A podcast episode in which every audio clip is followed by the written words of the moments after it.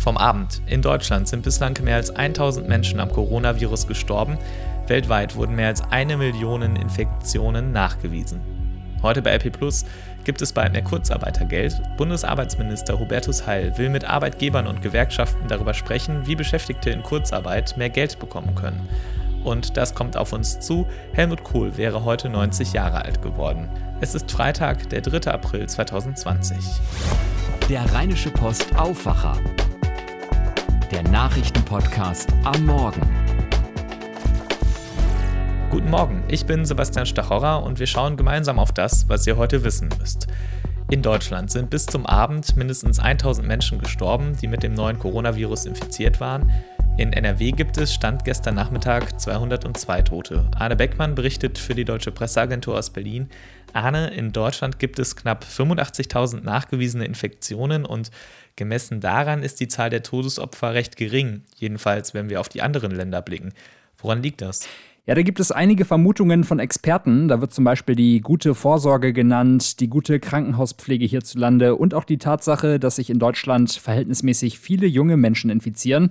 Und bei denen verläuft die Krankheit oft, ja nicht immer, aber oft eben etwas milder als bei älteren Menschen. Also es ist so eine Mischung aus mehreren Faktoren, sagen die Experten. Um die Ausbreitung zu verhindern, gibt es weltweit etliche Beschränkungen für die Bevölkerung. In Deutschland haben wir etwa Regeln zur Einschränkung des Kontakts mit anderen Menschen. Das finden die meisten unproblematisch.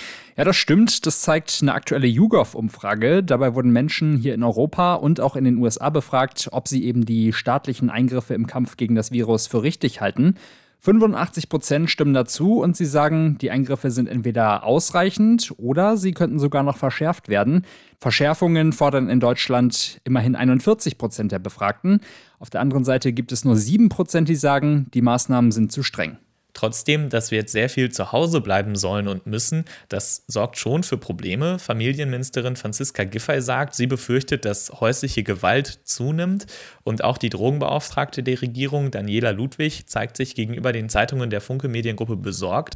Was hat sie denn gesagt? Ja, da geht es ihr insbesondere um die Kinder in suchtbelasteten Familien. Also in der Regel sind das Elternteile mit einer Alkoholerkrankung. Um deren Kinder macht sich Ludwig besonders Sorgen. Da hat sie jetzt dazu aufgerufen, dass wir alle noch ein bisschen hellhöriger und wachsamer sind als sonst. Also Nachbarn, Freunde und Verwandte sollten in dieser Zeit ganz besonders auf das Wohl von diesen Kindern achten, sagt sie. Vielen Dank, Arne Beckmann. Der niederländische Ministerpräsident Mark Rutte hat gestern eindringlich appelliert, über die Osterfeiertage nicht in die Niederlande zu reisen. Damit meint er vor allem Deutsche und Belgier und hat deswegen auch gleich auf Deutsch und Französisch darum gebeten, bleibt zu Hause, restez à la maison. Es gibt aber kein offizielles Einreiseverbot oder sowas und Grenzkontrollen soll es auch nicht geben. Rütte setzt da auf Freiwilligkeit. Für die Feriengebiete an der Küste der Provinz Seeland gilt sowieso schon, hier dürfen Touristinnen und Touristen nicht mehr übernachten, nicht mal mehr in der eigenen Ferienwohnung und wie überall sind Museen, Restaurants und Cafés geschlossen. Schauen wir kurz auf die aktuellen Zahlen der Johns Hopkins Universität. Weltweit sind mehr als eine Million Infektionen nachgewiesen worden. Stand 6.30 Uhr sind bislang mehr als 53.000 Menschen an der Lungenkrankheit gestorben. Es gelten aber immerhin auch mehr als 200.000 Menschen als vollständig genesen.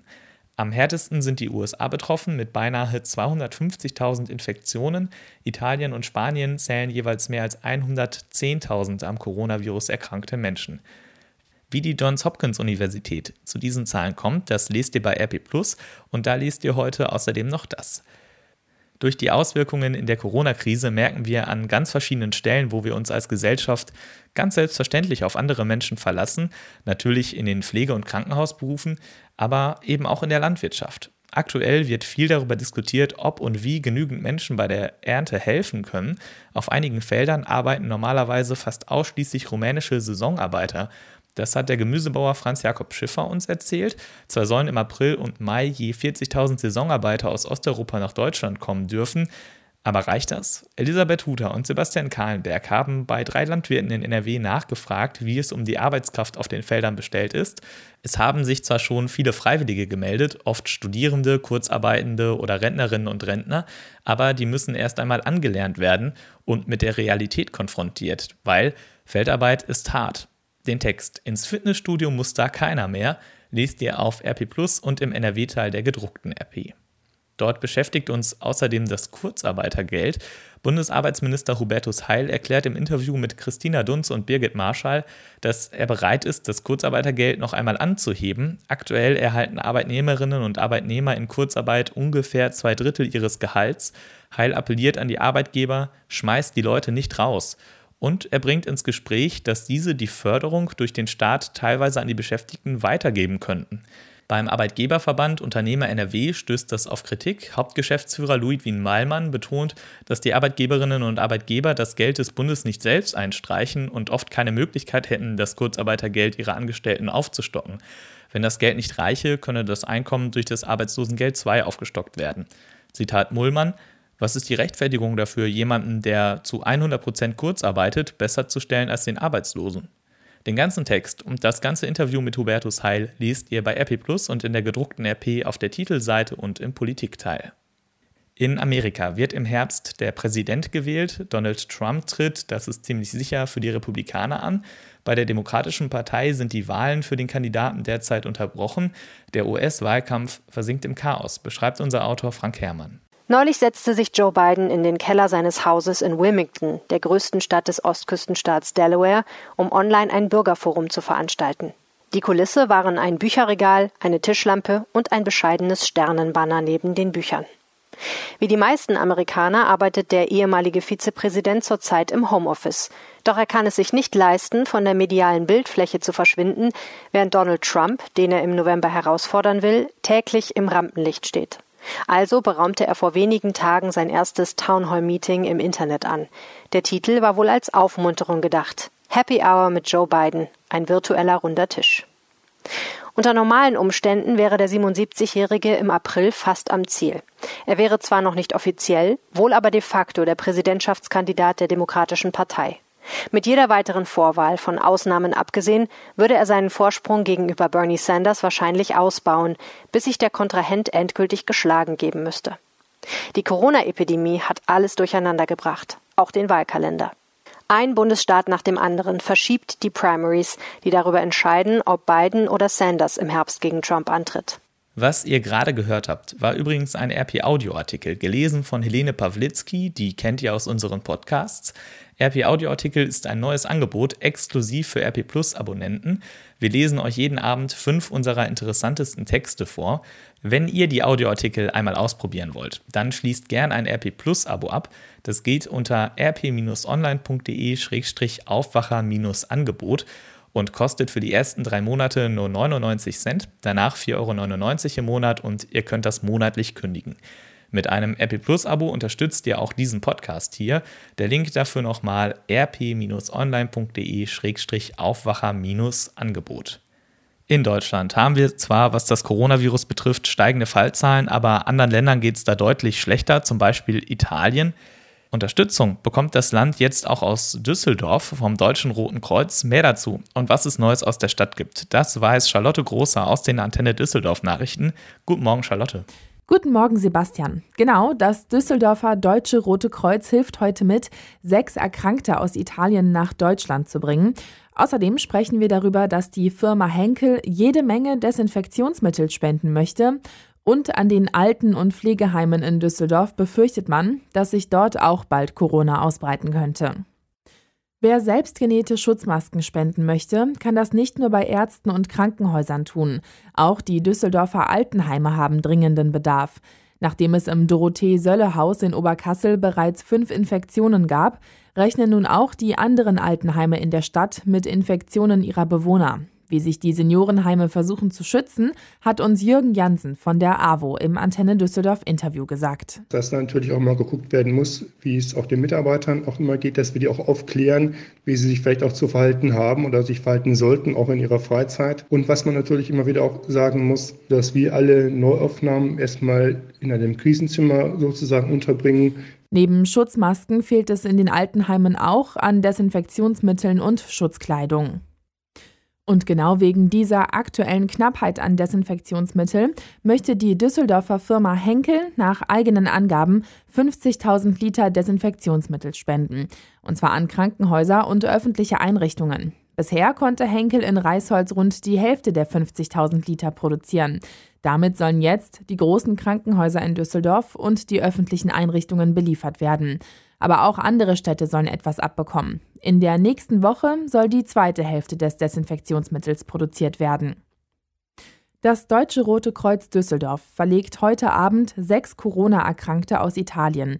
Sie landen mit Bundeswehrmaschinen auf dem Köln-Bonner Flughafen und werden auf Kliniken in NRW und Rheinland-Pfalz verteilt. Das Rote Kreuz nutzt dazu sechs spezielle Intensivtransportwagen, sagte uns Rettungsdienstleiter Oliver Kova. Diese Fahrzeuge sind speziell ausgestattet. Man kann sich das vorstellen wie eine Intensivstation auf Rädern mit der wir quasi die Klinik auf die Straße bringen. Es gibt spezielle Beatmungsgeräte, so wie es sie sonst nur in Krankenhäusern gibt. Wir können diverse Medikamente weiter verabreichen und das Ganze dann auch gut überwachen, sodass der Patient sicher an seinem Bestimmungsort ankommt. Das DRK erwartet weitere dieser Transporte. Die Bundeswehr holt im Moment jeden Tag Corona-Patienten aus Italien ab, die dort nicht angemessen behandelt werden können, weil die Intensivstationen überfüllt sind.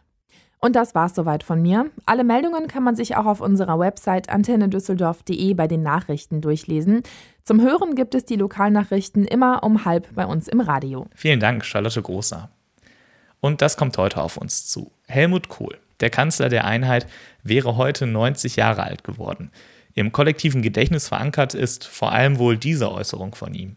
Meinen Landsleuten in der DDR rufe ich zu, die Einführung der sozialen Marktwirtschaft bietet ihnen alle Chancen. Ja, ich sage bewusst die Gewähr dafür, dass Mecklenburg und Vorpommern und Sachsen und Anhalt, dass Brandenburg, Sachsen und Thüringen bald wieder blühende Landschaften, wirtschaftlich blühende Landschaften in Deutschland sein werden. Das waren Helmut Kohls berühmte Worte an die Menschen aus Ostdeutschland. Mit der deutschen Einheit zeigte sich Kohl 20 Jahre später beim Festakt zum Mauerfall im Oktober 2009 durchaus zufrieden. Ich habe allen Grund, bei allem Ärger und Verdruss stolz zu sein. Ich habe nichts Besseres, um stolz zu sein, als auf die deutsche Einheit. Helmut Kohl war 16 Jahre lang von 1982 bis 1998 deutscher Bundeskanzler. Er starb am 16. Juni 2017. Schauen wir nochmal in die USA. Dort breitet sich nicht nur das Coronavirus heftig aus, auch Arbeitslosigkeit ist derzeit ein großes Thema. Seit Mitte März haben rund 10 Millionen Menschen erstmals Arbeitslosenhilfe beantragt. Heute Nachmittag werden die monatlichen Daten zur Lage am Arbeitsmarkt veröffentlicht. Es wird aber erwartet, dass die Arbeitslosenquote in den USA noch nicht allzu sehr steigt. Grund dafür ist, dass die Daten für die Statistik zeitlich verzögert erhoben werden. Und noch ein Blick auf den Sport. Die Chefs der 18 Vereine der Handball-Bundesliga beraten heute über den weiteren Spielbetrieb. Bis Ende April finden keine Spiele statt. Es wird erwartet, dass die Aussetzung des Spielbetriebs verlängert wird. Grundsätzlich soll die Saison ab Mitte Mai weitergehen, dann könnte sie auch bis Ende Juni zu Ende gespielt werden. Und seit dieser Woche neu bei uns Tobias Jochheim, der sich mit einem ganz eigenen Blick dem Weltgeschehen widmet. Nachricht von Tobi. Hey, ihr Lieben. Mm, ein Haus zu bauen ist ja bekanntlich nicht so ganz billig. Mm, das gilt nicht nur hier auf der Erde, sondern auch auf dem Mond. Stichwort Transportkosten. Aber jetzt haben Forscher eine prima Idee für Bauvorhaben auf dem Mond. Und zwar bester Stoff, den man so brauchen kann, ist der Urin der Astronauten. Kein Scherz. Astronautenpipi eignet sich offenbar ganz hervorragend als Weichmacher äh, für das Mondgestein, aus dem man dann eine mucklige Mondbasis bauen kann. Und das Schönste an dieser Nachricht finde ich persönlich der Name der Fachzeitschrift, in der sie veröffentlicht wurde. Das ist nämlich das Journal of Cleaner Production. Ich muss das erstmal verarbeiten. Wie gefällt euch unser neues Format? Schreibt uns euer Feedback an aufwacher.rp-online.de. Vielen Dank. Und damit schauen wir jetzt noch auf das Wetter für NRW. Gegen Ende des Wochenendes wird es richtig schön. Vorher müssen wir aber noch einmal durch Wolken, Regen und Frost. Also, heute bleibt es erstmal bedeckt. Regen und Sprühregen sind möglich. Dazu wird es maximal 12 Grad warm. Gegen Abend klart es dann auf, wird allerdings auch nochmal richtig kalt und leichter Frost ist möglich. Morgen am Samstag wird es dann schon sonniger bei bis zu 15 Grad. Nachts kühlt es aber wieder stark ab auf Temperaturen um den Gefrierpunkt und Sonntag haben wir dann endlich sehr viel Sonne ohne Regen und viele Wolken bei Frühlingstemperaturen zwischen 17 und 21 Grad. Auch an dieser Stelle nochmal der Hinweis, alleine oder mit dem Partner, der Partnerin rausgehen ist okay, aber Abstand zu anderen halten ist weiterhin wichtig. Denkt da bitte dran. Das war der Rheinische Post Aufwacher vom 3. April 2020.